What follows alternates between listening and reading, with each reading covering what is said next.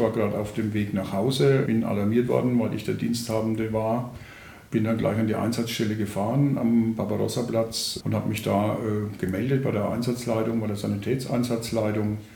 Wir sind ja denen unterstellt, habe da meine, äh, mein Briefing bekommen. Daraufhin hat Ulrich Wagenhäuser seine Kolleginnen und Kollegen alarmieren lassen.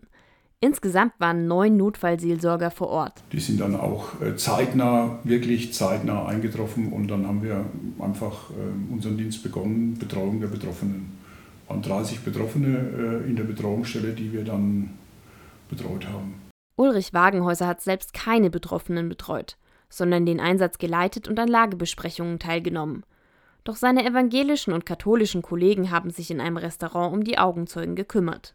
Die ganze Bandbreite, dass sofort äh, das Gespräch gesucht worden ist, dass sofort auch die Betroffenheit äh, kommuniziert worden ist, bis hin, dass wir auch äh, Leute hatten, die sagen, jetzt wollen wir erstmal ausklingen oder jetzt will ich erstmal einen Ruhen Kaffee trinken, will erstmal gucken, dass ich mich sortiere und dann können wir gerne ins Gespräch kommen, also die ganze Bandbreite. Bevor die Betroffenen mit den Seelsorgern sprechen wollten, wollten sie mit jemand ganz anderem reden. Es ist natürlich auch Kommunikationsbedarf äh, gewesen, ja, dass die Betroffenen dann erstmal versucht haben, ihre Familien einfach zu erreichen und einfach zu sagen, mir geht es voll gut, weil die Familien natürlich in der Regel gewusst haben, dass sie in der Stadt waren oder da in der Nähe äh, des Tatortes. Also da ist die Bandbreite vielfältig.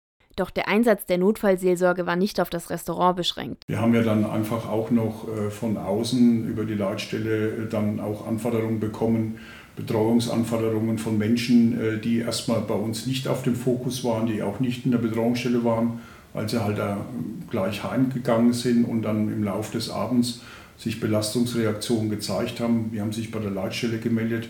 Da haben wir dann auch versucht zu helfen. Wir haben dann noch Hausbesuche in der Nacht gemacht, andere Kolleginnen und Kollegen. Auch in den Folgetagen haben sie noch Betroffene betreut. Die Notfallseelsorger sind alle nach einem festen Plan ausgebildet und müssen belastbar sein. Fortbildungen sind verpflichtend.